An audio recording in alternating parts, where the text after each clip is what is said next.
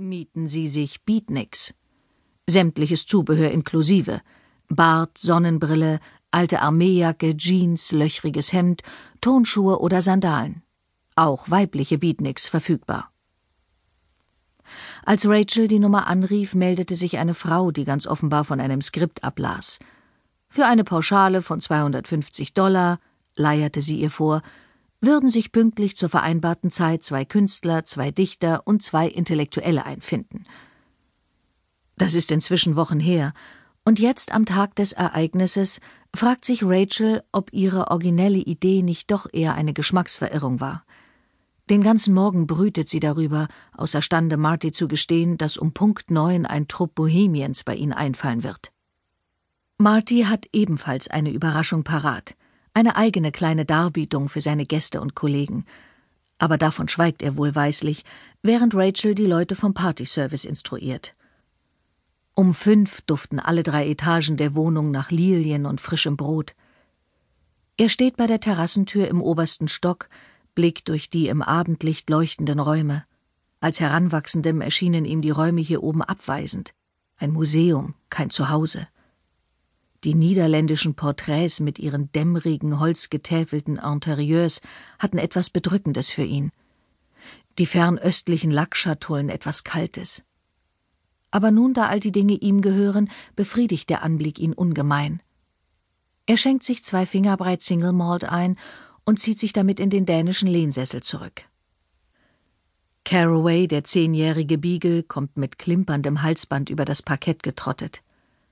Marty lässt die Hand herabbaumeln und während der Hund ihm die Fingerspitzen abschleckt, erhascht er durch die geöffnete Küchentür einen Blick auf die Kellner in ihren gestärkten weißen Schürzen und zwischen ihnen Rachel.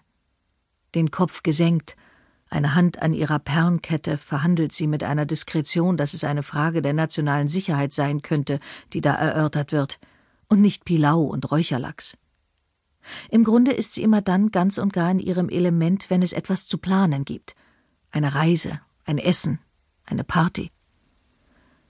Doch seit einiger Zeit hängt um Rachel diese stille Mattigkeit, an die sie beide nicht rühren.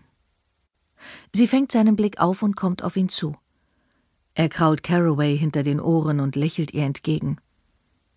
Die letzten fünf Jahre, denkt er, hätten ebenso gut zwanzig sein können. Im Frühling ist er vierzig geworden, gleichsam als Tusch auf seine dümpelnde Karriere und ihrer beider Unfähigkeit, Kinder in die Welt zu setzen. Letztlich, so muss er sich eingestehen, ist er alles spät angegangen, das Jurastudium, den Beruf, die Familiengründung. Ererbter Wohlstand hat ihn träge gemacht, ihn im Wachstum gehemmt, bis er die dreißig überschritten hatte. Nach sieben Jahren hopp oder top, lautet die Faustregel für Partnerschaftsanwärter in der Kanzlei, und Martys siebtes Jahr läuft. Er sieht es in dem Blick, mit dem Rachel sich ihm nähert. Warum haben wir so lange gewartet? Sie ist acht Jahre jünger als er, aber weniger robust. Einen gedehnten Moment lang denkt er, sie naht mit einem gemessenen, ehefraulichen Kuss, eine dieser einstudiert wirkenden Gesten, die sie ab und zu aus den Falten ihrer Depression hervorzaubert. Stattdessen ermahnt sie ihn, keine Hundehaare an seine Anzughose zu bringen. Kurz vor sieben ruft Hart Hanover, der Portier, an und meldet den de Groots, dass er ihre ersten Gäste heraufschickt: Clay und Celia Thomas. Marty dankt ihm. Hart war schon Ende der 20er Jahre